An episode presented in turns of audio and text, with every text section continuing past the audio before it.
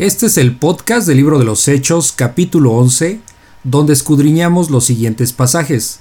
Informe de Pedro a la iglesia en Jerusalén y la iglesia de Antioquía. Hola mis queridos hermanos y amigos, muchas gracias por seguir este estudio bíblico. Yo soy Armando Víctor, periodista de profesión y seguidor de Cristo por la gracia de Dios. Así es que por favor abran su Biblia en el capítulo de hoy y comenzamos. La Biblia Expositiva, un podcast donde estudiamos versículo a versículo la palabra de Dios. Sean ustedes bienvenidos. Bueno, pues vamos a empezar. Eh, Hechos capítulo 11. Hechos capítulo 11 y igual como siempre para darle un poquito del contexto. ¿Se acuerdan que vimos el, en Hechos 10, que fue Pedro y Cornelio? ¿Alguien se acuerda? Más o menos, está muy larga la historia, pero a grosso modo, ¿se acuerdan? Sí, es cuando, cuando se le abre la puerta a los gentiles ya. Exacto. Que reciben el Espíritu Santo. Que reciben, reciben el Espíritu Santo, exactamente. Eh, eh, por un lado, eh, Pedro tiene una visión, ¿no? Y por otro lado, Cornelio también. Entonces, es una historia muy bonita, ¿no? Donde exactamente el punto central es que Dios muestra cómo se abre el, el, la salvación, el arrepentimiento y la salvación para los gentiles. ¿okay? Ahorita, y de hecho lo que vamos a leer a continuación, que es el capítulo 11, eh, es una básicamente una continuación de esa historia. Es un capítulo cortito realmente. ¿Sale? Entonces vamos a ponernos en manos de Dios y, y para que nos, nos ayude. ¿okay? Eh, siempre que recurrimos a ti, Señor, pues es porque tú eres un Dios vivo, porque tú estás aquí entre nosotros. Tú dices que donde hay dos, dos o tres congregados en tu nombre, tú estás aquí en medio, Señor, y sabemos que en todo momento tú estás con nosotros. Una de tus promesas fue que tú ibas a estar con nosotros hasta el fin del mundo y pues la gran bendición pues no son forzosamente las cosas materiales, la salud, Señor, la, sino la mayor bendición es que tú estás con nosotros y que tú cumples tu promesa y por eso te oramos confiadamente porque sabemos que tú estás aquí con nosotros, Señor. Ayúdanos a, a, superar las pruebas, a que pues somos débiles, Señor, todos padecemos, todos eh, tenemos dudas, eh, flaqueamos en muchos momentos, Señor, no hay quien se resista a ello, pero pues así como tú nos has dicho que con el problema pues nos das la salida. Te pedimos que acrecentes nuestra fe y que nos ayudes el día de hoy a comprender tu palabra, tu mensaje, para que nosotros salgamos fortalecidos y llenos, eh, gozosos en el Espíritu Santo de que tú moras en nosotros, Señor. Ponemos este tiempo en tus manos, en el nombre de tu Hijo Jesús. Amén. Amén. Ok. A ver, entonces el capítulo 11 empieza con el informe de Pedro a la iglesia de Jerusalén. ¿Ok? Lo voy a leer y eh, ya sabemos la mecánica, ¿no? Nos vamos a regresar a a escudriñar palabra por palabra o versículo por versículo. Dice Hechos capítulo 11. Informe de Pedro a la iglesia de Jerusalén. Oyeron los apóstoles y los hermanos que estaban en Judea que también los gentiles habían recibido la palabra de Dios.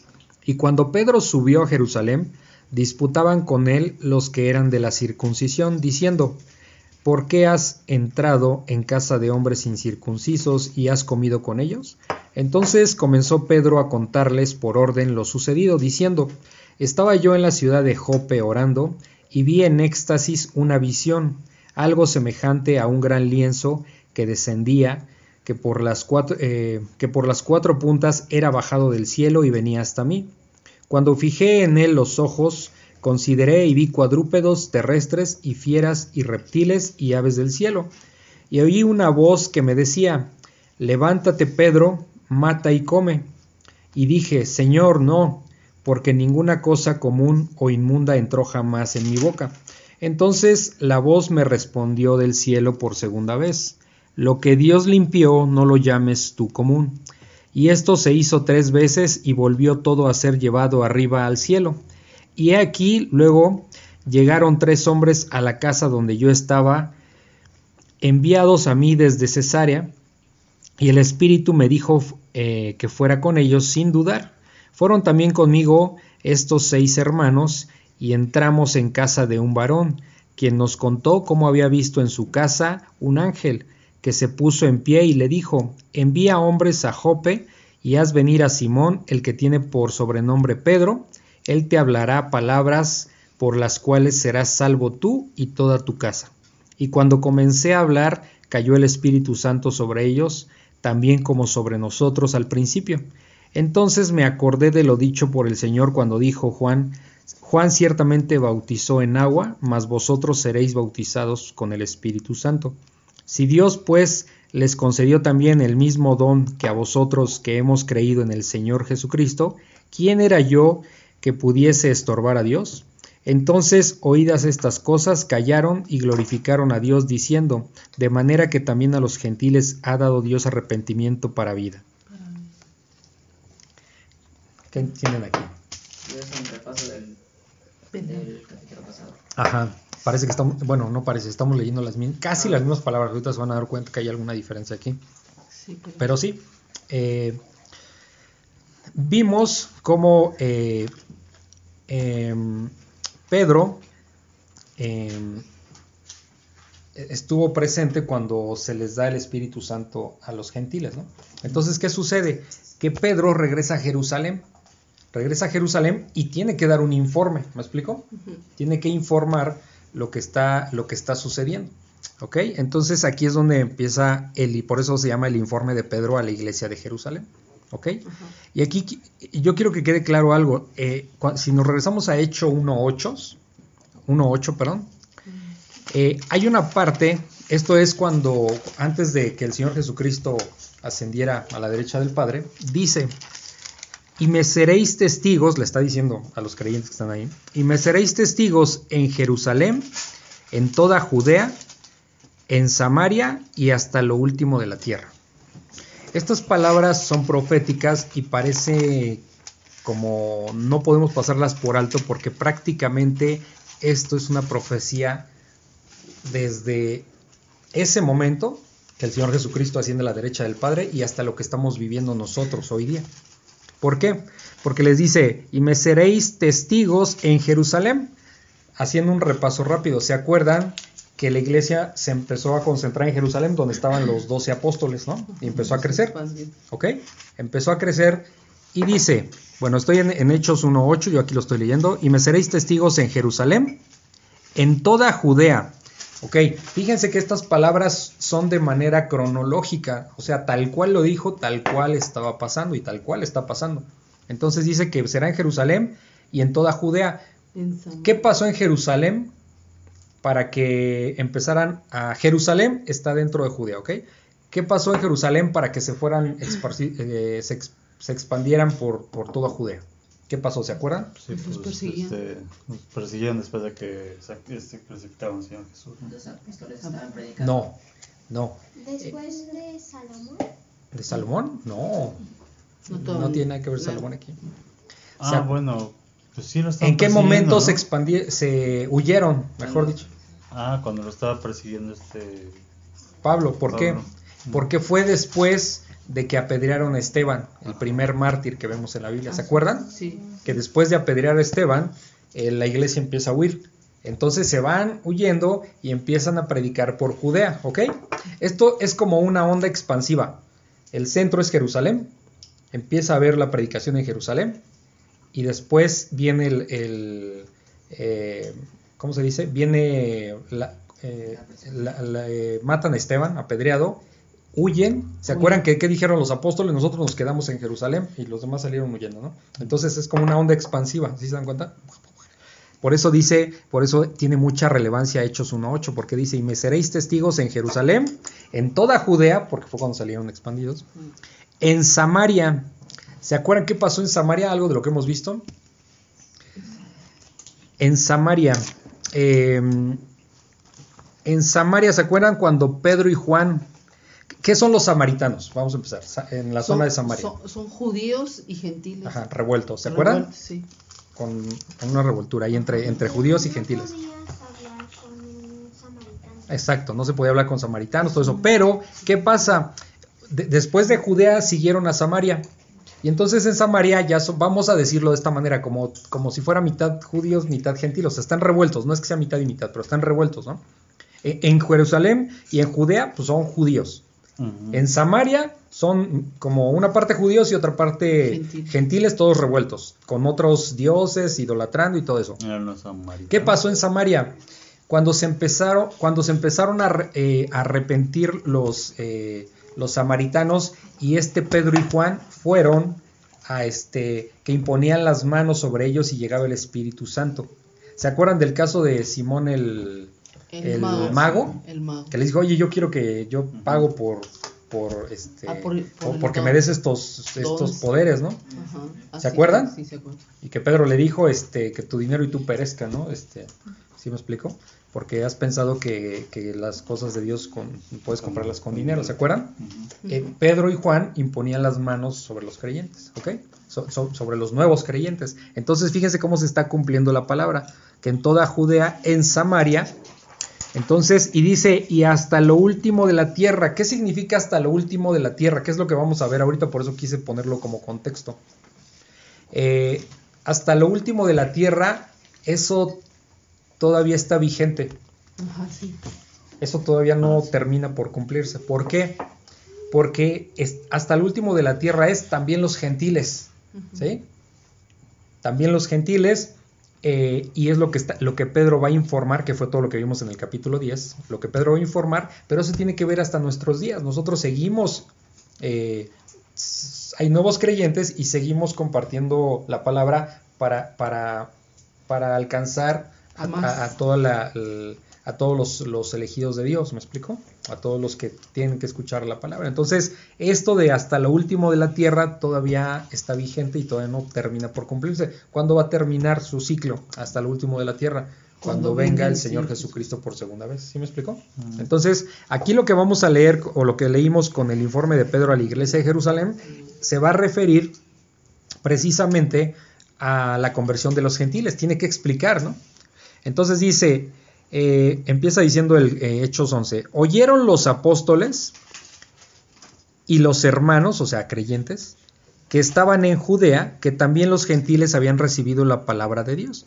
O sea, oyeron, esto fue algo tan importante que, pues vamos a decirlo así, se corrió la voz muy rápido, por eso dice oyeron, ¿ok? Oyeron los apóstoles y, y- y los hermanos, o sea, los nuevos creyentes, que estaban en Judea, que también los gentiles habían recibido la palabra de Dios. Dice el versículo 2. Y cuando Pedro subió a Jerusalén, disputaban con él, o sea, se- lo estaban criticando, le peleaban a él, ¿sí me explicó? O sea, tenían problemas con él porque, dice, Pedro subió a Jerusalén, disputaban eh, con él los que eran de la circuncisión. Los ¿Quiénes son los de la circuncisión? Los judíos. Los judíos, ¿no? Judíos, judíos. Ahora, estos judíos eh, decían en el versículo 3, ¿por qué has entrado en casa de hombre incircunciso? ¿Qué es un incircunciso? Que no es. Gentil. Que no está circuncidado. ¿Y quién no era un... in- Los quién? gentiles. Los gentiles, ¿no? Un incircunciso, los gentiles, ya lo vimos la clase pasada. Entonces, dice, ¿por qué has entrado en... ca-?" Eso es lo que le reclamaban a Pedro, los, los creyentes, eh, lo- los, los judíos que, que estaban en Jerusalén. ¿Por qué has entrado en casa de, hombre incircu- en casa de hombres incircuncisos y has comido con ellos? ¿Se acuerdan que les platiqué que, que esa no era una regla, eh, no era una ley que Dios haya puesto? Eso era, eso era una costumbre que, que los rabinos habían impuesto. Entonces le estaban reclamando por qué violaba una costumbre. Pero, pero Pedro no estaba violando eh, ninguna ley de Dios, que eso es lo importante, ¿me explico? Entonces, este, pero bueno, le estaban reclamando eso. Y dice el versículo 4, entonces comenzó Pedro a contarles por orden lo sucedido, diciendo, parece esto repetitivo, pero, pero ojo, Pedro les está dando un informe a los que no estuvieron presentes ni escucharon eh, lo que, lo que Cornelio le había platicado. ¿Sí me explicó? La historia, por eso Pedro la tiene que volver a contar a un público que no estaba eh, enterado, ¿sí? Por eso les está informando. Entonces, ¿qué dice Pedro en el versículo 5? Dice, estaba yo en la ciudad de Jope orando y vi en éxtasis, ya platicamos qué es eso, ¿ok? Y vi, y vi en éxtasis una visión, algo semejante a un gran lienzo que descendía. Dice algo semejante, uno da por default que es un lienzo, realmente no sabemos qué era, ¿sí me explicó? Pero bueno, Pues, ¿qué era la forma en que lo iba a explicar, ¿ok?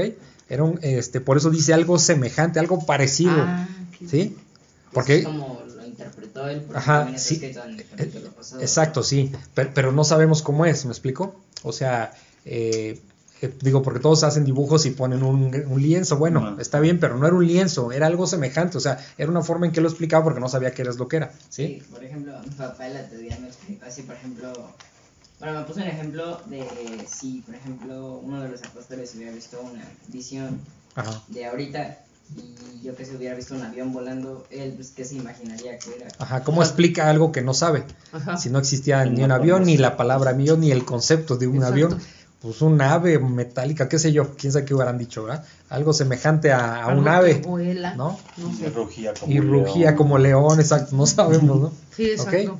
Entonces, bueno, exacto, eso es correcto. Esa es la forma en que estaba aquí explicando. Algo semejante a un gran lienzo que descendía, que descendía del cielo, y eso ya lo sabemos, que por las cuatro puntas era bajado del cielo y venía hasta mí.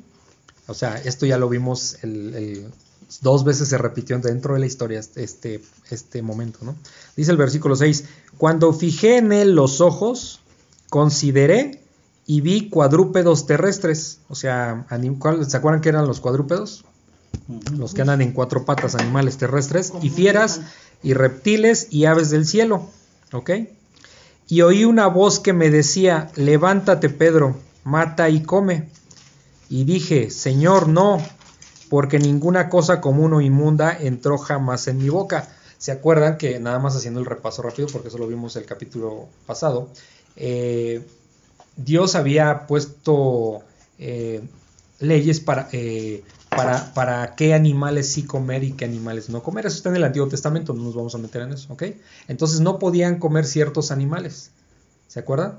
Pero eh, desde cuando descienden del cielo, pues lo que está diciendo el Señor, puedes comer ya de lo que sea. Lo único que Dios prohíbe es la sangre.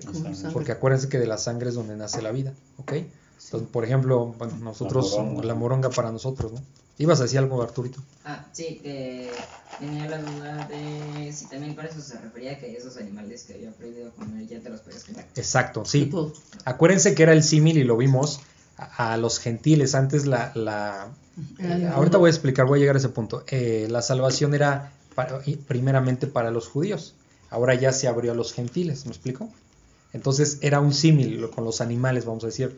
Los animales que sí se podían comer en el Antiguo Testamento es como, es, es- sería un, como un equivalente a los judíos, vamos a decirlo así. a los, a Sí. los gentiles. No, a los que sí se podían comer, los judíos. Ah, ok, ok. Y, los animales inmundos era como un equivalente a los gentiles, ¿me explico? Ujú. Entonces, en esta visión eh, que Dios le da a Pedro, pues le está diciendo, a- hablando en ese sentido de que sí puede comer, pero también le está abriendo los ojos de que la salvación se da a los gentiles, ¿sí? Porque se acuerdan que cuando Pedro llega, en el capítulo pasado, Pedro llegó con Cornelio y le dice, cuando le dice, Dios me ha mostrado, ¿no? Sí. Dios me ha mostrado, este, ¿cómo dice la palabra? A ver, checo ahí, Laura, para no regresarme. Es en el capítulo 10. Cuando, bueno, cuando Dios le dice que le ha mostrado que, este, que pues em, A la eh, ya la salvación es para judíos y gentiles, ¿sí? Entonces, ahorita lo, lo- lo leemos. Entonces, eso es lo que está sucediendo ahí, ¿ok? Menciona también inclusive lo de ¿Dónde dice? pues, que quieren detener el agua, ¿no? Como para que no puedan ser bautizados. Que ya, Sí, esto, esto lo va a decir ahorita aquí también, sí. ¿Ok? Ah, Y, y tengo otra duda. ajá, dime. Por ejemplo, ahorita hay, estábamos viendo así el otro día este, un concurso como de cocina Ajá. donde preparaban una salsa que tenía sangre. Si ¿Sí? comes esa salsa pero no sabes que tiene sangre, sigues pecando. No. No, porque es una, es una cuestión de De conciencia. ¿sí? Es una, eso es interesante, ese tema, eso viene mucho después, eh, ese tipo de temas cuando, Por ejemplo, las ofrendas de los. Por ejemplo, si a ti te dan de comer algo y tú no sabes que traía sangre, pues Ajá, exacto. este, si no hay conciencia. no, no- no lo hiciste intencionalmente, ¿me explico? Deliberadamente. O sea, Dios lo sabe, ¿ok? No es de que, ah, ya pequé, ya, este, no. No, O sea, cuando lo haces intencional, sí. Ajá. Por ejemplo, eh, algo que dice el Señor es que no, eh, del- dentro de las leyes de, de Dios es que no, no comamos de lo ofrendado a los ídolos. Por ejemplo. ¿Qué significa en nuestros días hoy día cuando La las familias ponen la, ofrenda del Día De Muertos, muertos. que ponen la fruta, los guisaditos? Y de- por ejemplo, mi abuelita tenía pues ese tipo de creencias, ¿no? Y, y cuando levantaba la ofrenda a los muertos, empezaba a repartir en la familia Todo. todo. Así es y luego costumbre, este y luego hijo este ten te regalo este, la fruta y todo yo sé que eso lo ofrendó a muertos no al final es eso Entonces yo se lo aceptaba bien pero no lo consumía. Me explico porque eso ya no lo puedo comer porque tengo conciencia. Pero si si de repente dan llego no llego a la frutería llego aquí a tu casa y ah pues una manzana y me la como y ay es que eso era de este estaba eso eso fue de la ofrenda de mi mamá. Bueno pues yo ya me lo comí yo no sabía que era una ofrenda Sí, me explico sí me explico es una cuestión de conciencia ¿ok? entonces no no del acto como tal sino de conciencia como tal. Porque el pecado es así. El-. Porque tú cuando pecas sí tienes conciencia de que pecas. exacto sí. No, sí. Sí, exacto. O sea, sabes que porque Dios ya nos puso Bueno, lo bueno. mundo, ¿no? No, sí, de hecho sí. Porque, ¿Sabes por qué? Porque Dios nos da lo bueno y lo malo. O sea, sí te da esa conciencia, pero tú escoges lo malo.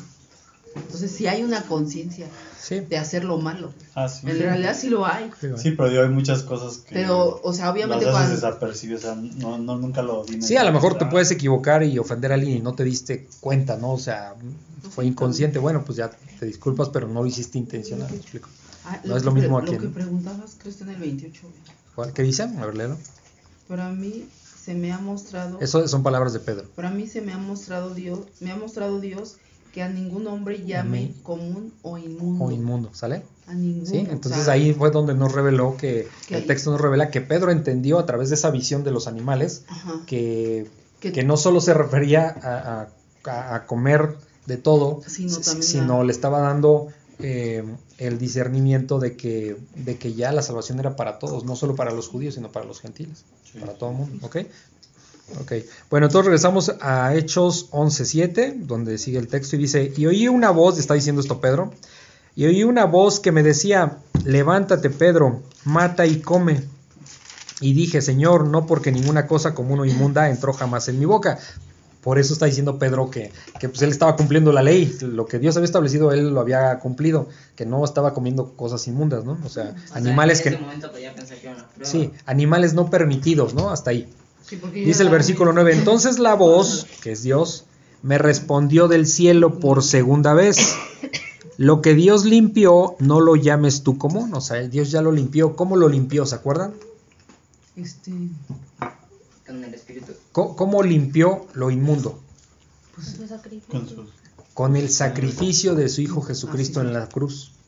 ¿Sí? Por eso dice, lo que Dios limpió, no lo llames tú inmundo. O sea, ¿ok? ¿Cómo nos limpia de pecado? Este, pues a través de la sangre del Señor Jesucristo. ¿Me explico? Cuando creemos en Él. ¿Me explico? Dice el versículo 10, y esto se hizo tres veces, o sea, lo que entendemos es que se negó, no, no aceptó a la primera, sino pues no le caía yo creo que el 20, ¿no? Quiero pensar. Pero dice, y esto se hizo tres veces, o sea, tres veces Dios le repitió, no llames, eh, Ah, sí. no llames eh, común Ajá. o inmundo lo que, eh, lo que Dios ha, este, em, ¿cómo dice? Lo que Dios limpió, ¿me explico? Entonces dice, y, eh, dice, bueno, y esto se hizo tres veces y volvió todo a ser llevado arriba al cielo. ¿Ok? Ahí terminó la visión. Eso es lo que está diciendo Pedro en el informe que está dando a, a los hermanos en, ahora sí que ahora los hermanos en Cristo en Jerusalén. Dice el versículo 11, y he aquí, luego llegaron tres hombres a la casa donde yo estaba. ¿Se acuerdan quiénes eran esos tres hombres? Eran los que mandó Cornelio. Los siervos de Cornelio, ¿se acuerdan? Exacto. Dice, enviados a mí desde Cesarea. eh, ¿Sí? Entonces, donde estaba Cornelio, dice el versículo 12, y el Espíritu me dijo que fuese con ellos sin dudar. Eh, fueron también conmigo estos seis hermanos, o sea, eh, acompañaban a Pedro seis hermanos, ¿no? Eh, seis hermanos en Cristo, obviamente. Dice, y entonces, en- y entramos en casa de un varón. ¿Qué varón era ese? Cornelio, solamente para recordar la historia, ¿no? Entraron a la casa de Cornelio.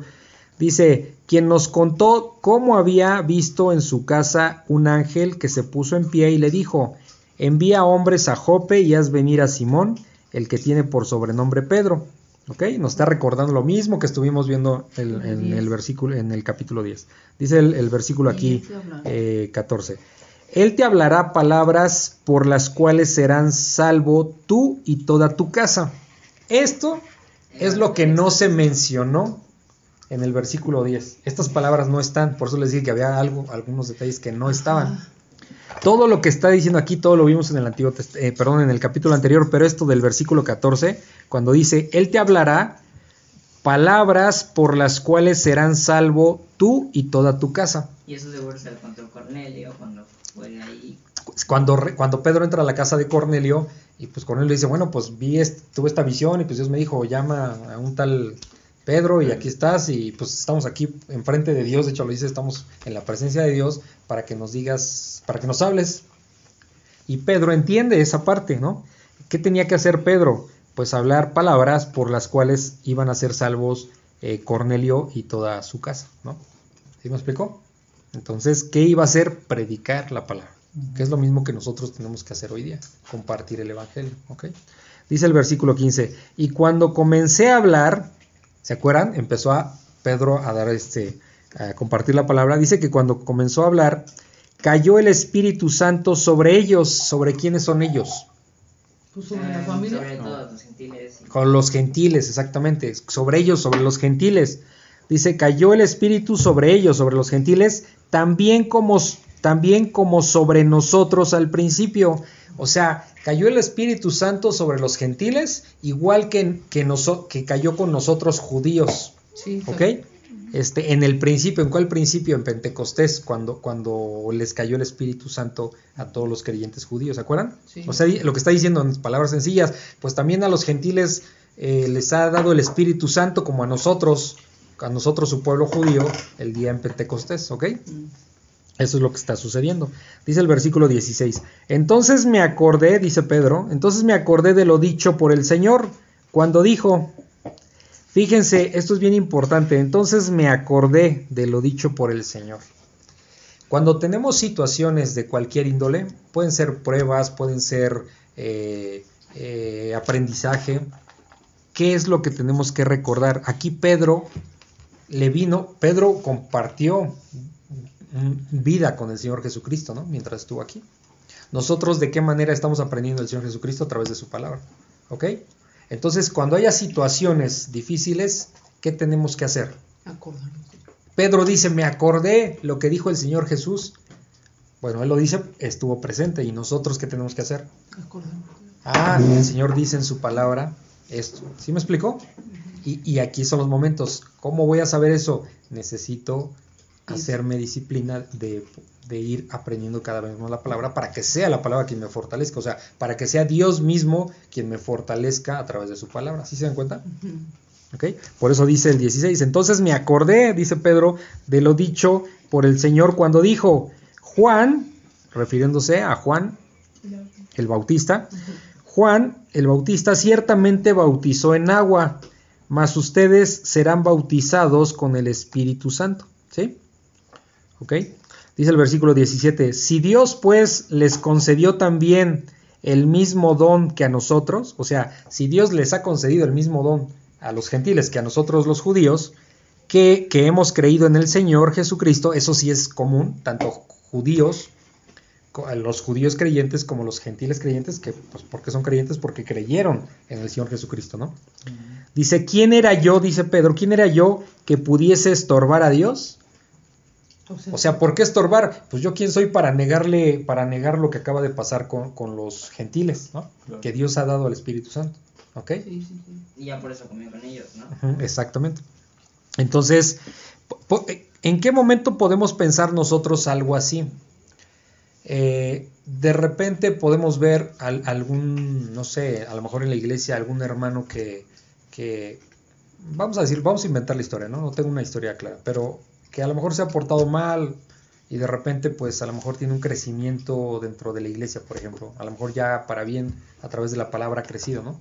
Y a veces uno tiene como que cierto resentimiento, ay, ¿por qué? Pues si era así, era así, o sea, ¿quién soy yo para cuestionar el crecimiento que Dios le da a cada hermano en Cristo? Porque pues, sí, puede ser que a mi criterio absurdo, porque yo no soy Dios, este, le está dando más sabiduría al que se ha portado mal y, y lo ha estado restaurando. ¿Quién soy yo para poner pero a eso? ¿Sí me explicó? O sea, no, no debemos de ser egoístas en ese sentido. ¿ok? Sí. Dios le da entendimiento a quien Él lo decide. Ajá. Porque es, es un plan de Dios, es una decisión de Dios. ¿Sí? No es bajo nuestros criterios personales a quién sí y a quién no. O sea, otra, en otras palabras, otro ejemplo, ¿quién soy yo para negarle, la, eh, para decir yo no voy y le predico a ese teporochito que está ahí porque ese ya está perdido? ¿Quién soy yo? No, soy nadie. ¿Sí me explicó? Sí. Yo tengo que predicarle a esa persona como a cualquier otra. ¿Sí me explicó? No, no puedo asumir un criterio y decir este sí, este no. ¿Ok? Eso, solo Dios lo hace. Entonces, eh, dice el versículo 18. Entonces, oídas estas cosas, callaron, o sea, todos los que estaban ahí callaron y glorificaron a Dios diciendo, de manera que también a los gentiles ha dado Dios arrepentimiento para vida. ¿Ok? Dice, a ellos les extrañó, pero esto no es extraño porque haz de cuenta que en Isaías 49.6 eh, anuncia a Dios, por eso eso desde el Antiguo Testamento está escrito, de que la salvación también iba a venir para los gentiles. ¿Cuál ¿Qué, qué dice Isaías 49.6? Dice, también te di por luz de las naciones para que seas mi salvación eh, hasta lo postrero de la tierra. ¿Sí? Es decir, donde hay judíos? En Jerusalén. Y en todo el resto de la tierra, pues gentiles. ¿Sí se dan cuenta? Sí. Entonces eso estaba anunciado, pe- pero ellos decían, bueno, de manera que también a los gentiles ha dado arrepentimiento para vida. Eso estaba escrito. Esto, esto que escribió Isaías fueron casi 800 años antes de Cristo, cuando anunció que iba a haber para los gentiles salvación. ¿Ok? ¿Tienen alguna duda? Esta parte que le expliques, la de tu casa, será. ¿No? ¿Dónde? A ver, dime. ¿Dónde está? Y cuando comencé a hablar, cayó el Espíritu Santo sobre todos ellos. No. Ah, no. En el 12, en el 12. Y él te hablará palabras para las cuales serán, Serán salvos salvos tú y toda tu casa. O sea, ¿se acuerdan que cuando Cornelio supo que iba a venir Pedro, ¿a quién llamó? A familiares y amigos, ¿no? Y, y también ellos recibieron el Espíritu Santo. Entonces, cuando entendemos que, que- que- que Cornelio los, los trae a su casa es porque también ellos tenían esa necesidad de creer en Dios. Si no, Dios no, si no fueran verdaderos creyentes, Dios no les da el Espíritu Santo, ¿sí? Si fueran curiosos ahí, no les da el Espíritu Santo. Entonces, ¿qué es lo que sucede? ¿Por qué dice que salvación para, para ti y para toda tu casa? Si yo, eh, Laura y yo, que somos esposos, somos verdaderos creyentes, no vamos, no, no se puede concebir que nosotros seamos creyentes y mis hijas sean como que del mundo. ¿Sí me explicó? ¿Por qué? Pues porque los valores que nosotros tenemos y las ideas que nosotros tenemos se las transmitimos a la generación. ¿Me explico? No es una garantía, no de, como les he dicho, no. nosotros, no, de nosotros como padres no depende que ustedes como hijos sean salvos. Eso solamente es Dios. Pero el trabajo que Dios nos da es eh, enseñarles el Evangelio. ¿Sí me explico? Eso sí. Sí, sí, Entonces, eh, es muy probable que si, que si somos verdaderos creyentes como eh, esposo y esposa, los hijos también puedan llegar a serlo. ¿sí? Eso, es, eso es obra de Dios. ¿Ok? Es como, a lo mejor sería como cuando, cuando hay un cantante famoso que termina siendo el hijo. No es, no es regla, ¿verdad? Pero pues termina siendo un cantante y luego también son buenos, ¿no? O un futbolista tiene un hijo. Pues también, no siempre, pero muchas veces llega a ser futbolista. Si es un plomero, ¿qué puede ser este, el hijo? Pues un plomero, ¿me explico? O sea, ¿por qué? Porque transmites lo que sabes. Entonces esto no es muy extraño. Nosotros, si somos verdaderos creyentes como pareja, eh, los hijos muy probablemente puedan serlo también. O sea, entonces, ¿para quién llegó la salvación? ¿Nada más para el matrimonio? ¿O para los hijos y posiblemente los nietos? Y los bisnietos, y no sabemos, ¿no? ¿Sí, sí, sí me explicó? Sí. Entonces, esa es la parte de la salvación para, para la familia, ¿ok? Pero para todo el creyente, ¿no? Esto no es en automático. Ah, No es de sí. que, ah, bueno, yo soy creyente y no van a Sí. llegar ustedes al cielo y van a decir, Porque Ajá. gentiles no son los que no creen, son los que no son judíos. Sí, exacto, Pero- Pero exacto. ya son creyentes. exacto, Ajá. exacto. Es Pero que, son al- es creyentes. que en algunas iglesias o predicadores de repente en YouTube sí ah, utilizan este versículo como para decir ya toda la familia. Y en realidad sí hay esa oportunidad, pero la decisión de la salvación pues, es de Dios. O sea, como ahorita ellas se les está enseñando, pero no es garantía que sean salvas. O sea, ellas tomarán su decisión Ajá. en algún momento. Igual Pero que ahorita Emilio no. Arturo. la- Igual, eh, o sea, ahorita, o sea, nosotros tenemos la, la instrucción de Dios de enseñarlos, pero no sabemos si son salvos, o sea, Sí. Sí, porque eso puede ser como eh, Así como- engañoso exacto. porque ajá, ajá, dice, no, pues ya, porque mis papás son creyentes, pues yo también ya, ¿no? O sea, no, no, no. no, pero por ejemplo eso lo lo, lo usaba mi hermano el que estuvo en los estudios Ajá, sí. porque nada hace poco que lo vi que no está dijo platicando pero me decía no es que acuérdate que también este cómo decía Dice, es que de todas maneras me voy a salvar por mi papá. Y yo, ¿cómo? Ah, Sí, es Sí. que acuérdate que decía que eras salvo pues tú y tu casa, entonces como un papá. Sí, es que ese versículo hay gente que lo tú ya vives con tergiversa. mi papá. Ya ni vives con tu Sí, es cierto. Pues sí, ¿no? Por eso yo quería no, que no, lo, lo aclarara, Sí. porque de hecho Daniel cuando llegamos a este punto también nos lo explicó. Las niñas, o sea, ustedes pueden ser creyentes, pero eso no es garantía. O sea, de que ellas también son salvas. O sea, ahorita ellas están creciendo y en algún momento tomarán su decisión. Cada, cada uno de nuestros hijos va a llegar a, eh, en su momento a la presencia de Dios y no va, no va a poder decir, Ajá. ay no, pues es que pues mi mamá era creyente o mi papá era creyente. No, No, no, Dios va a preguntar qué hiciste, ¿te arrepentiste o no? ¿Eh? Entonces cada, cada quien, no, por más que uno los ame, no podemos dar cuentas por ustedes. ¿Me no, explico? Bueno, o sea, corrijo. Eh, uno como padre de familia sí va a dar cuentas de la familia, de la esposa, de Pero- los ah, hijos, pero- ¿sí? A nivel de nuestra responsabilidad, pero no a nivel de, de este, De tus de, hechos. de- lo que ustedes tomen la decisión, ¿sí? Ah. O sea, cada uno tiene, es independiente. No sé, no sé ustedes, ¿verdad? Pe- Pero por ejemplo, a Camila Romina, yo jamás les he preguntado si son creyentes o no. Porque no me corresponde. Yo les enseño, ¿me explico? Igual que ustedes, eh, enseño la palabra de Dios, pero en, en ustedes está la decisión. ¿Sí se entiende? Sí, ¿Ok? exacto. Bueno, entonces vamos al segundo Es y que hoy último me capítulo. preguntaron algo así como si ya son, si ya tomaron la decisión. Y pues nosotros nunca les hemos. Alguna vez a Cami sí le pregunté y tampoco me contestó.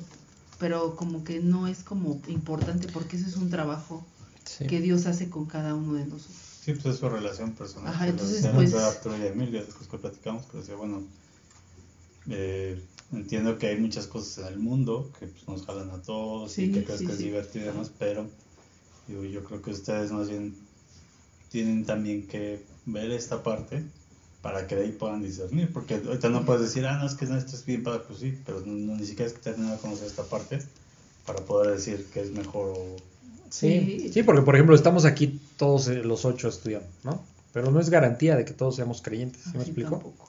O sea, a lo mejor a Arturito le, le va a preguntar a Dios, a ver Arturito, ¿cuántas horas te pasas en los videojuegos? ¿Cuántas horas te pasas estudiando la Biblia? ¡Tan! Por eso le quitó el internet. ¿Sí me explico? Pero es así para todos nosotros. No, todos tenemos ¿Sí? nuestro- Yo te agarro a ti de bajada, ¿verdad? Porque me Ah, gusta, sí. pero...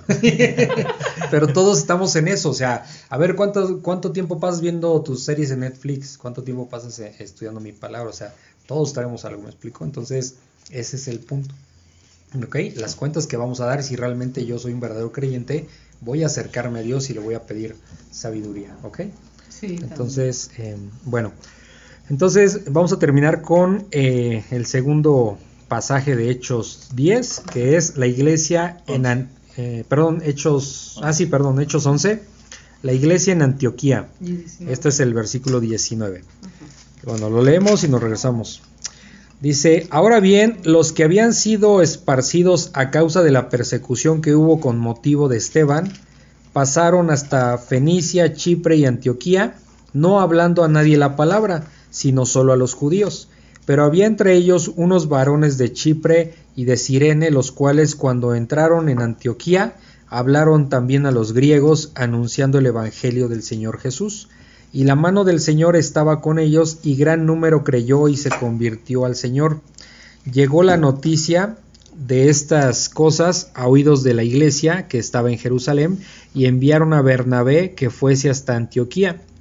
Este, cuando llegó y vio la gracia de Dios, se regocijó y exhortó a todos a que con propósito de corazón permaneciesen fieles al Señor, porque era varón bueno y lleno del Espíritu Santo y de fe, y una gran multitud fue agregada al Señor. Después fue Bernabé a Tarso para buscar a Saulo, y hallándole le trajo a Antioquía, y se congregaron allí todo un año con la iglesia, y enseñaron a mucha gente, y a los eh, discípulos se les llamó cristianos por primera vez en Antioquía. En aquellos días unos profetas descendieron de Jerusalén a Antioquía, y levantándose uno de ellos, llamado Agabo, daba a entender por el Espíritu que vendría una gran hambre en toda la tierra habitada, la cual sucedió en tiempo de Claudio. Entonces los discípulos, cada uno conforme a lo que tenía, determinaron enviar socorro a los hermanos que habitaban en Judea, lo cual en efecto hicieron enviándolo a los ancianos por mano de Bernabé y de Saulo. ¿Qué entendieron aquí? Ahorita lo vamos a explicar, pero ¿alguien tiene una idea? ¿Qué está pasando aquí? Yo les mandé eh, eh, los mapas ahí por el grupo de WhatsApp, donde es Antioquía, ¿sí? De Siria, porque había otra Antioquía de, de Ah, no Siria. era el mismo. No, son dos. dos diferentes. Pablo estaba en Antioquía de Siria. ¿Ok? Por eso ¿Es les puse el mapa, ahí está. ¿Ok? Ok, entonces dice aquí que, que dice el versículo 19. Ahora bien, los que habían sido esparcidos a causa de la persecución que hubo con motivo de Esteban, ¿a quiénes se está refiriendo aquí? ¿Quiénes fueron esparcidos? Los apóstoles, ¿no? Los- bueno, los no, creyentes. apóstoles no. Porque los apóstoles se quedaron en sí, sí, Jerusalén. los discípulos. Lo- sí, o sea, creyentes, nuevos creyentes fueron esparcidos, ¿no? ¿Qué Ujú. dice? Que habíamos visto, que les dije de Hechos 1.8, que fueron a predicar a, desde Jerusalén a Judea, a Samaria, hasta el último de la tierra. Entonces, aquí lo que está diciendo es de que los que habían sido esparcidos a causa de la persecución que hubo con motivo de Esteban, o sea, después de que apedrearon a Esteban, pasaron hasta Fenicia, Chipre y Antioquía. Ahí está el mapa, ¿ok? Fenicia, Chipre y Antioquía, no hablando a nadie la palabra, o sea, no hablando a nadie del Evangelio, ¿ok? Sino solo- Sino solo a los judíos, o sea, solo estaban hablando a judíos, no a gentiles, y ya estaban en un lugar de gentiles, ¿sí? Todo esto. Chipre, Fenicia, Antioquía. Dice el versículo 20. Pero había entre ellos unos varones de Chipre y de Sirene, los cuales cuando entraron en Antioquía hablaron también a los griegos. O sea, ¿quiénes son los griegos? Los que no son judíos, ¿ok? Anunciando el evangelio del Señor Jesús. Entonces estos que venían de Chipre y de Sirene sí entraron a Antioquía predicándole a todos, no solo a los judíos, sino también a, a los gentiles, ¿ok? Eh, aquí la referencia que tenemos de los que eran de Chipre y de Sirene es de... mm, de... mm, Ay, ay, ay, me quiero acordar. ah, Ah, ¿se acuerdan cuando Esteban estaba predicando y se resistían a, la- bueno, más bien no se pudieron resistir? Estaban confrontando a Esteban, pero, pero no se podían resistir a, a la predicación de Esteban, ¿ok? Porque pues obviamente tenía Esteban al Espíritu Santo y era muy poderoso. Antes, esto fue antes de que lo apedrearan, ¿ok? Entonces ahí en- en- entre esos que lo estaban confrontando había de Chipre y de Sirene, lo cual aquí no dice el texto, pero lo que podríamos imaginar es que, que algunos de ellos que estaban confrontándolo pues sí se convirtieron con la predicación de, de Esteban, ¿me explicó? Y entonces esos mismos que eran de Chipre y de Sirene, los cuales cuando entraron a Antioquía hablaron también a los griegos, o sea, eso sí fueron a todo mundo, ¿me explicó? A predicar, anunciando el evangelio del Señor Jesús, ¿ok? Dice el 21, y la mano del Señor estaba con ellos. Les reitero, seguramente estos eran convertidos a raíz de la predicación de Esteban antes de que lo apedrearan. ¿Sale? Dice, eso podemos pensar. Dice 21, y la mano del Señor estaba con ellos y gran número creyó y se convirtió al Señor. ¿Ok? O sea, un gran número de gentiles se estaban convirtiendo al Señor. ¿Ok? Dice el 22, llegó la noticia de estas cosas a oídos de la iglesia que estaba en Jerusalén. ¿Ok? Y enviaron a Bernabé. ¿Se acuerdan quién era Bernabé? Este, estaba con Pablo. ¿no? Ajá, sí, pero antes Bernabé era un levita que era de Chipre. Ah, sí, ¿Se acuerdan que vendió su heredad? Sí. Ah, sí, Sí. fue cuando... Este, Que, que después Ananías y Zafira Ajá. querían más o menos ejemplo. hacer, pero cuando se escondieron el dinero, ¿se ajá, acuerdan? ajá, Es ese Bernabé. Es ese Bernabé. De hecho se llamaba José, pero después le cambiaron el nombre a Bernabé, ¿ok? Ok, dice que estaban y enviaron a Bernabé que fuese hasta Antioquía, o sea, a Bernabé que fuera hasta la zona de los gentiles. Dice, este cuando llegó, este Bernabé cuando llegó y vio la gracia de Dios, o sea, cuando vio lo que Dios estaba haciendo ya con los gentiles también, se regocijó. Es- esa es la, la actitud correcta o una actitud que muestra a un verdadero creyente. A lo mejor yo tengo un vecino que era de lo peor y me caía súper gordo, o vecina, pero cuando veo que su actitud cambió y, y Dios la ha llamado, pues ¿qué pasa con uno? Debes de estar, Te vuelves feliz, ¿no? O sea, te regocijas, ajá, debes estar contento. porque a pesar que era una mala persona, Dios la ha llamado, como a todos nos ha llamado, siendo malos, Sí, ¿no? exacto. Entonces, ¿qué hizo Bernabé? Pues se regocijó, se puso contento y exhortó a todos a que con propósito de corazón permanecieran fieles al Señor. O sea, los exhortó es manténganse en la palabra, ¿ok? Manténganse en la palabra. Dice, porque era, era varón bueno y lleno del Espíritu Santo, refiriéndose a Bernabé, y de fe, ¿ok? Porque era varón bueno, lleno del Espíritu Santo y de fe. ¿Qué es la fe? ¿Quién me dice? ¿La definición de la fe? Pues confiar en Sí, pero hay una definición en la Biblia. La certeza de lo que, se espera, la convicción de lo que no se ve. Ahí les va. La fe es la certeza de lo que se espera. Yo estoy seguro, fíjense, pongan mucha atención porque a veces lo, lo repetimos y lo repetimos y no lo comprendemos. La certeza de lo que se espera. Yo estoy seguro de lo que voy a esperar de Dios, ¿ok? Espera- la certeza de lo que se espera, la convicción de lo que no se ve, el estar convencido de lo que no estoy viendo, ¿ok? Entonces, cuando el Señor dice, por ejemplo, y cuántas veces lo hemos repetido, buscar primeramente el reino de Dios y su justicia y las cosas vendrán por añadidura. Si digo, em, otra vez, ¿cómo va? Em, me distraje. La certeza. Este, ¿O cuál? lo que acabo de decir se me, se me borró el cassette. Ah. Este, ah, es- no, no, no, este, buscar primeramente el reino de Dios y su justicia. Como les decía, ¿qué es buscar primeramente el reino de Dios y su justicia? ¿Ir a, ir a la congregación los domingos? No. No, eso es una parte. ¿sí? palabra. Su palabra. Buscar primeramente el reino de Dios y su justicia. ¿Dónde encontramos eso? En su palabra, en esto que estamos estudiando. ¿Ok? Primero nos abocamos a la palabra y nos alimentamos de la palabra, porque dice que eh, las cosas, o sea, las cosas materiales que necesitamos, ya sea vestido, casa, comida, este, todo, Todo. vendrán por añadidura. ¿Qué es añadido? Que viene junto con lo otro, pero no es lo principal. ¿Ok? Exacto, sí, sí. Entonces, eh, eh, Laura creo que lo ha platicado en algún momento. De repente andamos bajos de dinero y este y me ve estudiando y está pensando por qué no se pone a trabajar. ¿Me explico? Y yo también lo pienso, pero digo, o sea, ese es donde viene la fe. Primero me aboco a lo que Dios me pide. Entonces ahora, por ejemplo, trato de hacerlo, todavía me falla un poco, sinceramente, pero lo que trato de hacer es que antes de que yo empiece a trabajar, este, eh, trato de, de- de leer un poco. ¿Me explico? De escudriñar la palabra de Dios, por- confiando en lo que Él está diciendo. Yo, yo no sé cómo va a venir. Yo les pongo un ejemplo muy claro. No tiene muchas semanas, creo que teníamos en la, ni sabe, como 500 pesos en la cuenta. Así. Yo dije, bueno, yo confío, yo confío, o sea, pues está así como que, como que el agua te llega al cuello. Y este, y poco a poco empieza a salir, ¿me explico? Porque confío en lo que Dios me está diciendo, ¿ok?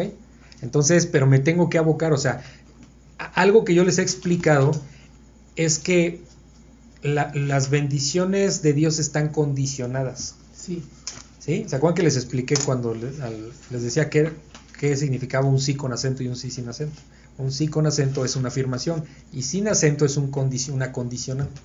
O sea, si tú haces, tú- si haces la voluntad de mi Padre, obtendrás tal cosa. ¿Sí me explico? Entonces, siempre está condicionado. Entonces, cuando dice, busca primeramente el reino de Dios y su justicia, y, y- y si se dan cuenta, no es suficiente el estudio, no es suficiente eh, ir a la iglesia porque necesitamos llevar una relación personal con Dios. O sea, busca primeramente el reino de Dios y su justicia, y las cosas te vendrán por añadidura, ¿ok? Porque dice que ningún justo mendigará. Entonces, esa es nuestra responsabilidad y es donde tenemos que confiar. ¿Me explico? Es un ejemplo. Y toda la Biblia está llena de condicionantes este, eh, de parte de Dios. Primero tenemos que obedecer a Dios y como consecuencia vendrán bendiciones. ¿Ok? Entonces, por eso aquí dice, eh, ¿dónde me quedé? Porque era, bueno, se refiere a, a Bernabé, porque era varón bueno, lleno del Espíritu Santo y de fe, a eso se refiere, lleno del Espíritu Santo y de fe, o sea, confiaba en las cosas del Señor, ¿ok? Y una gran multitud fue agregada al Señor, ¿ok? Dice el versículo 25, después fue Bernabé a Tarso, ¿se acuerdan que era donde estaba Saulo? Saulo Estuvo un tiempo en Arabia Saudita y después eh, fue a Tarso. Para eso cuando lo va a buscar, no tengo el dato exacto, lo estuve buscando, sinceramente no lo, este, no recuerdo, pero ya habían pasado muchos años desde que Saulo fue llamado. ¿sí? Entonces ya habían pasado muchos años. eh, calculo yo, ahí me voy a aventurar, pero no tengo el dato exacto, no sé, unos 10 años, no sé, algo así. Ya había pasado mucho tiempo. Sí. ¿sí? Entonces dice, después fue Bernabé a Tarso para buscar a Saulo, entonces no era fácil ir a buscar a un hombre a una ciudad, pues, no. O sea, no era tan sencillo como, como se piensa, ¿no? Porque ya habían pasado muchos años. Y hallándole, le trajo a Antioquía. Y se congregaron allí todo un año con la iglesia. ¿Por qué se congregaron?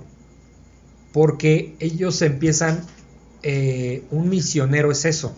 Aquí lo, a veces hay una confusión. A veces se piensa que un misionero es el que va a, a dar ayuda a ciertos poblados y, y va un día o dos y regresa. Eso no es un misionero. No. ¿sí? Eso es un tal vez servicio a la comunidad si ustedes quieren, o, o un ministerio. O Pero, evangelizar, pero ¿no? un misionero es el que va y Y se queda a vivir en un lugar por cierto Ajá. tiempo para empezar a compartir el evangelio, gen- para que Dios levante ahí eh, nuevos creyentes, los capacite en la palabra y después de un tiempo, después de unos años, se pueda ir a otro lugar a, a abrir otra iglesia. ¿Sí me explico? Ese es un misionero. Y eso luego sí se confunde mucho. A veces Sí. vemos brigadas de, de pues que van dentistas, es como- doctores, esto y lo otro, a ciertas comunidades y se piensa que esos son misioneros. No, esos no son misiones, ¿ok? O, o que van a evangelizar, Ajá. pero el punto del misionero es que se queda. Que ahí, se queda y establece una ahí. iglesia en un Eso lugar. es un es un misionero. misionero y eso lleva años. ¿me Y eso lleva años. Por eso aquí dice que Saulo y, y Bernabé, eh, Se eh, hallándole, le- bueno, le trajo a Antioquía y se congregaron allí todo un año con la iglesia. Y enseñaron a mucha gente, ¿se dan cuenta? ¿Cuál es el propósito? Pues enseñar. Para este tiempo, Pablo, no sabemos exactamente qué pasó, pero sí sabemos que, que Dios lo estuvo preparando. ¿Sí?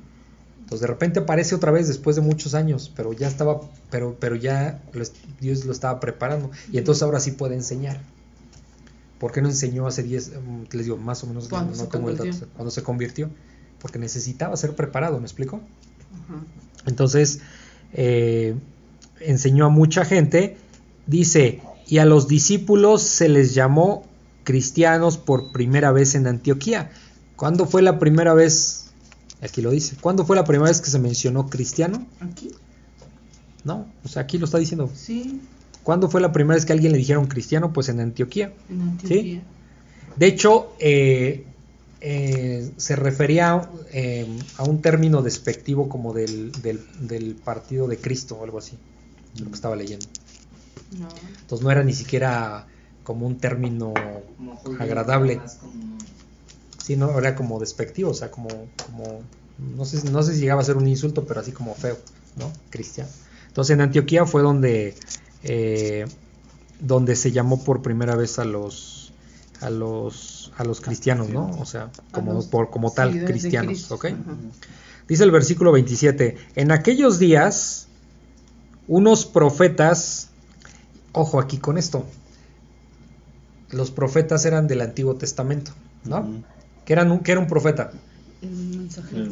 Un mensajero de Dios. Y entonces, ¿cómo es que aquí hay profetas en el Nuevo Testamento ya después de Cristo? Porque los profetas hablaban de parte de Dios, pero ahora ya vino el Señor Jesucristo y ya dejó su evangelio. Entonces, ¿cómo es que hay profetas? ¿A qué creen que se refiere esto? Pues a estudiosos de la palabra. ya no se refiere a los profetas del Antiguo Testamento que venían de parte de Dios, sino se refieren a personas er, eh, llenas del Espíritu Santo que predicaban la palabra. Que es- y es- ¿Sí se entiende? Y es la Biblia. Eh, yo estoy aquí, ahorita con ustedes estoy profetizando. No estoy diciendo, híjole, a mí Dios me dijo que, que tal o cual cosa va a pasar. No. No, es- ¿Por qué soy un profeta? Le estoy anunciando las buenas nuevas, ¿no? pero Eso, es eso es hoy día lo que se podría entender, ¿ok? Para que no nos confundamos con lo que pasaba en el Antiguo Testamento, ¿sí? Por eso aquí dice, en aquellos días unos profetas descendieron, eran predicadores, básicamente, para que entiendan, pre- predicadores del Nuevo Testamento, ¿ok? Eso es un, eso es un profeta. En aquellos días unos profetas descendieron a de Jerusalén Ah, a Antioquía y levantándose uno de ellos llamado Agabo, este Agabo eh, predicaba en Jerusalén, ¿sí? En Jerusalén daba a entender por el Espíritu, fíjense cómo es con mayúsculas, aquí el Espíritu sí le había revelado algo, ¿sí? Eh, daba a entender por el Espíritu que vendría una gran hambre en toda la tierra habitada, la cual sucedió en tiempo de Claudio. ¿sí? Claudio era un emperador romano que gobernó del año 41 al 44 después de Cristo. ¿ok? Entonces, eh, por, por este Flavio Josefo, que era un historiador judío, eh, sabemos que sí hubo unas, una hambruna, digamos, ¿sí? que de hecho dice que en el año 45 después de Cristo fue cuando se puso muy fuerte. Sí. ¿Y qué hicieron? Vamos a ver qué sucedió. ¿Qué pasa aquí cuando viene, vienen problemas? ¿Qué es lo primero que alguien haría si usted sabe que va a venir una, una hambruna? ¿Qué haríamos cada quien? Guardar comida. Provisional, ¿no? Provisiones, sí, guardar provisiones, pero vamos a ver qué hace un verdadero creyente. Vayan esto. Dice el 29. Entonces, los discípulos, cada uno conforme a lo que tenía, determinaron enviar socorro a los hermanos que habitaban en Judea. Ojo. ¿Sí se fijan? ¿Cómo? ¿Se pusieron a guardar ellos? Para mandar, No. para ayudar. A ver qué necesidades hay, porque necesitamos cubrir necesidades de otros hermanos. ¿Sí se dan cuenta? ¿Cuál es el corazón de un verdadero creyente? ¿Y por qué estamos para ayudarnos unos a otros? ¿Sí se, sí se fijan? Entonces, eh, también esto tiene que ver con, con una muestra de humildad, porque a veces mm, es difícil que nosotros mm, querramos recibir ayuda, ¿no? Y yo me incluyo, para mí es como que yo le rehuyo mucho eso. Y, y- y también necesitamos, es cuando Dios nos, nos hace como manita de puerco para, para, para, este, para que también nosotros seamos humildes, ¿no?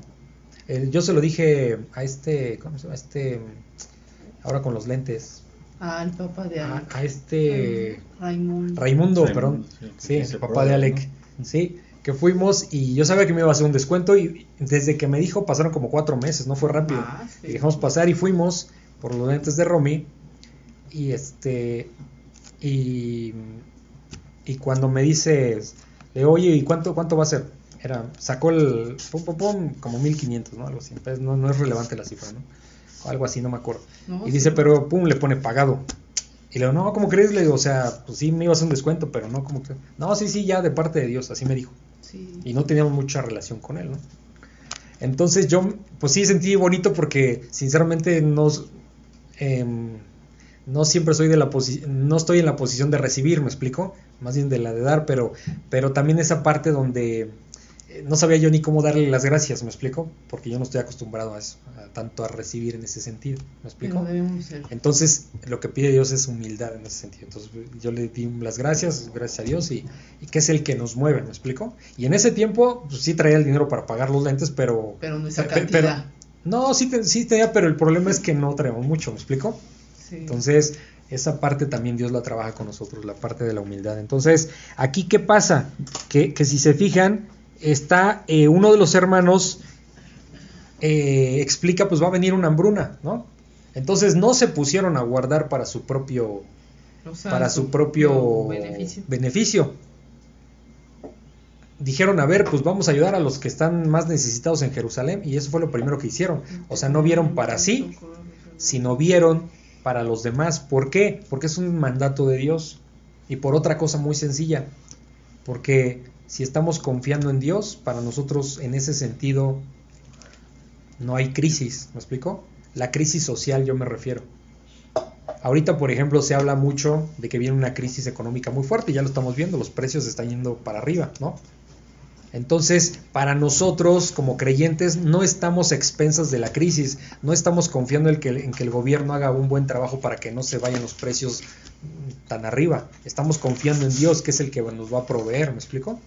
O sea, el Señor no dice, oye, este, y busca primeramente el reino de Dios y su justicia y las cosas te serán añadidas. Ah, pero en tiempo de crisis, pues sí, va a ser diferente. No dice eso, ¿sí? No. Las crisis que nosotros como creyentes tenemos, pues son otras, son, son de fe, ¿ok? Pero nosotros no tenemos que estar centrados en crisis que socialmente pasan. ¿Sí me explico? Porque ahorita todo el mundo pues está como un poquito tenso por, porque se vienen las cosas cada vez más caras, más caras y no alcanza y no alcanza, pero, pero nosotros confiamos en Dios, ¿ok? Que Él proveerá, ¿sale? Entonces, en ese sentido, y aquí vemos como en el 29 dice, entonces los discípulos, cada uno conforme a lo que tenía, ¿sí se fijan? Es decir, eh, no es conforme a cierta cantidad de cosas, sino es conforme yo puedo, porque lo que Dios ve es el corazón, no la cantidad de lo que das. ¿Qué pasó, Ron? O sea, aquí cuando dices que, uh, o sea, están, mm, o sea, que están ayudando a todos los de Jerusalén, o sea, Ajá. ¿están hablando de solo la, iglesia o todos? No, los creyentes. No, imagínate, todo Jerusalén no cabrían.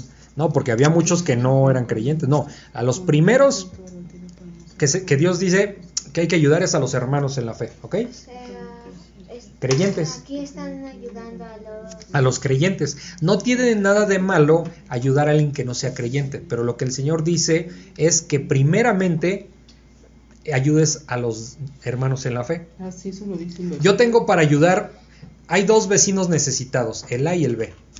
Hay- y el A es, es creyente, es hermano en Cristo, y el B no.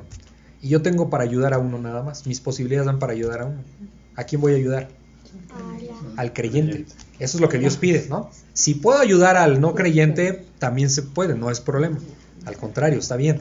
Pe- Pero lo que Dios pide en primera instancia es que ayudemos primeramente a los hermanos en la fe. ¿Sí me explicó?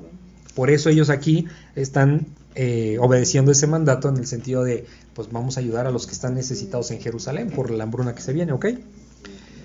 Dice, bueno, entonces los discípulos, cada uno conforme a lo que tenía, determinaron enviar socorro a los hermanos que habitaban en Judea, lo cual es, eh, lo cual en efecto hicieron, enviándolo a los ancianos por mano de Bernabé y de Saulo.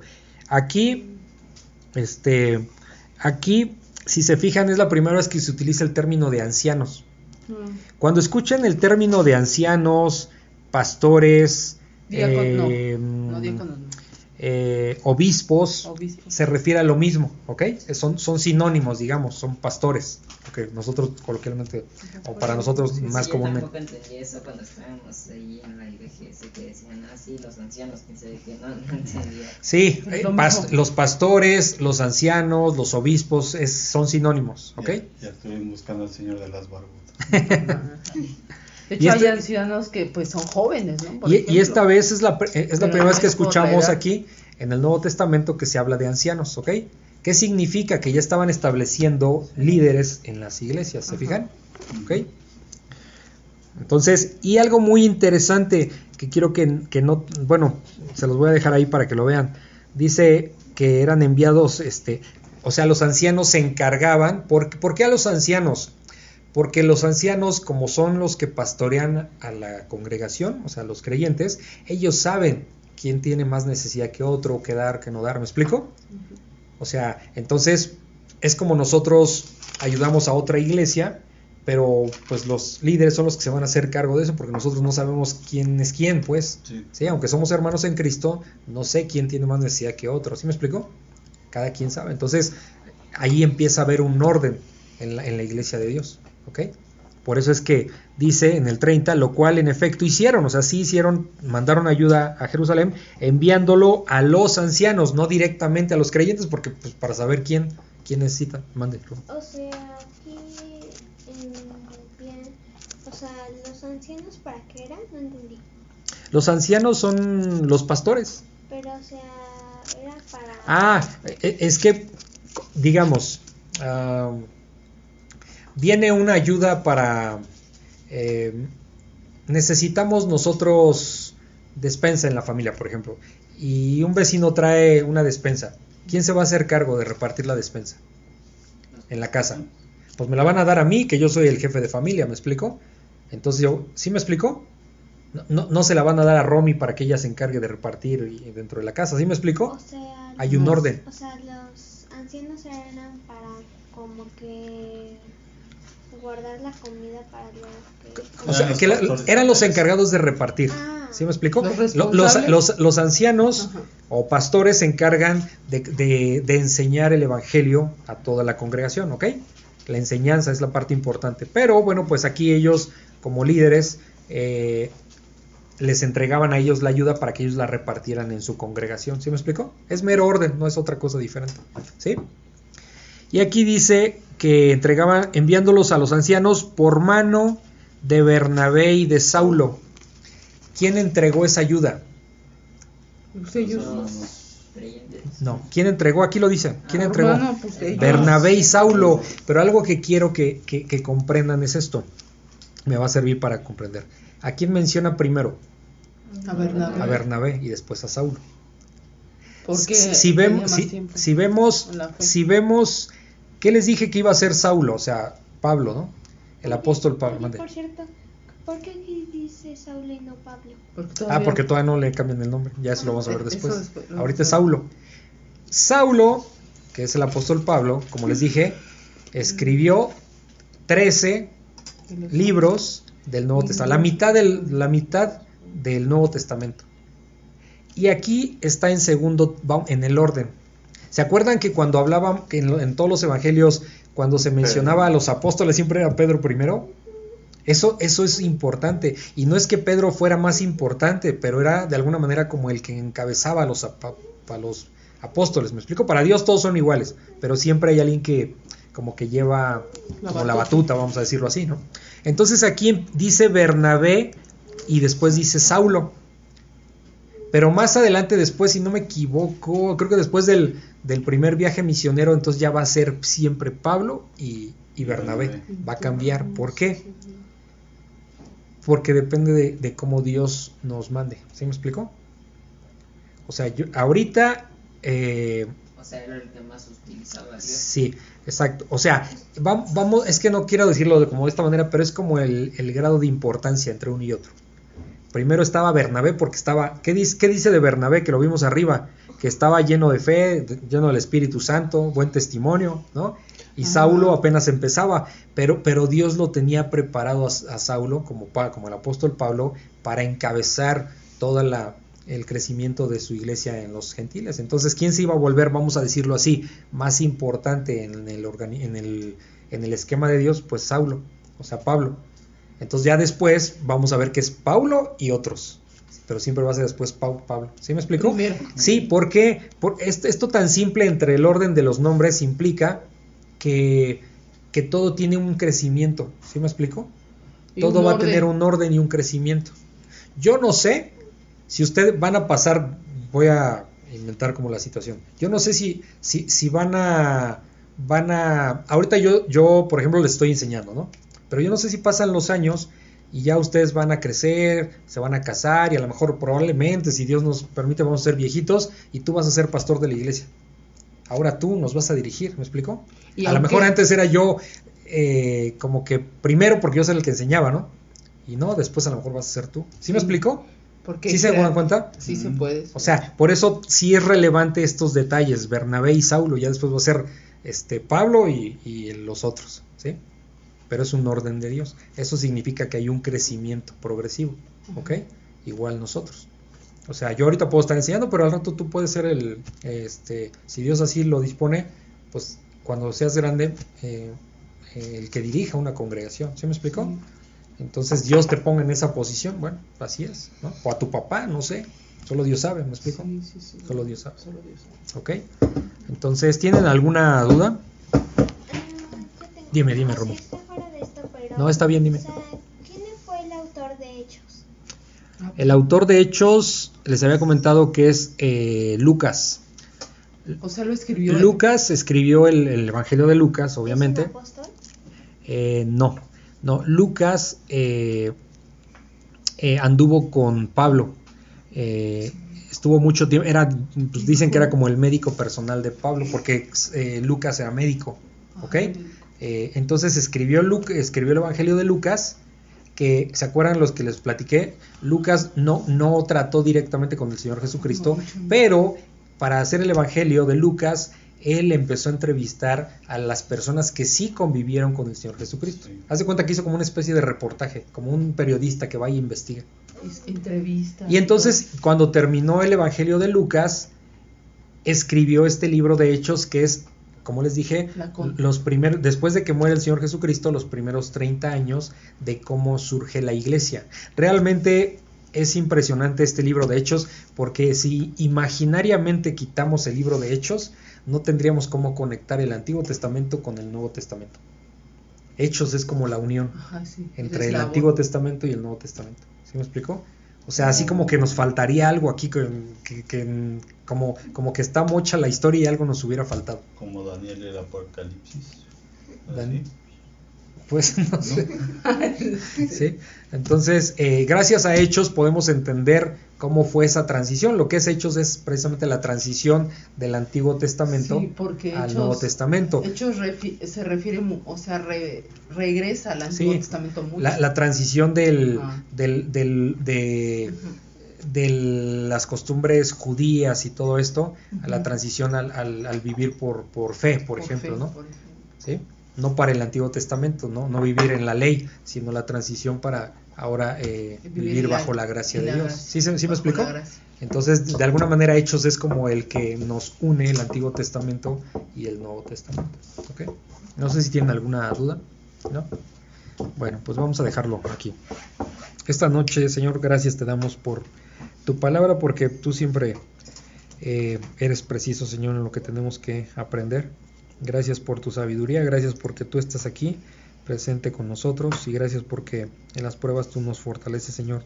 Permite que eh, nuestra, que nuestra fe siga creciendo, que nos sigamos eh, agarrando de tu mano a través de tu palabra, Señor, y que, y que tú tengas misericordia de nosotros para, que podamos pasar las pruebas, para que pues, nos, nos ayudes en, en la parte débil que nosotros tengamos, Señor, trabajar las áreas que, que como creyentes estamos eh, flaqueando, Señor, y pues tú eres todo para nosotros, Padre. Perdona nuestros pecados y, y ayúdanos a que cada vez nos parezcamos más a tu Hijo Jesucristo. Gracias te damos en el nombre de tu Hijo Jesús. Amén. Si consideras que este podcast puede ser de bendición para alguien más, te pido de favor que se lo compartas y también en tus redes sociales para que la palabra de Dios se siga cumpliendo. Si lo deseas me puedes contactar al correo labibliaexpositiva@gmail.com o por WhatsApp en el link que está en la descripción. Muchas gracias y bendiciones.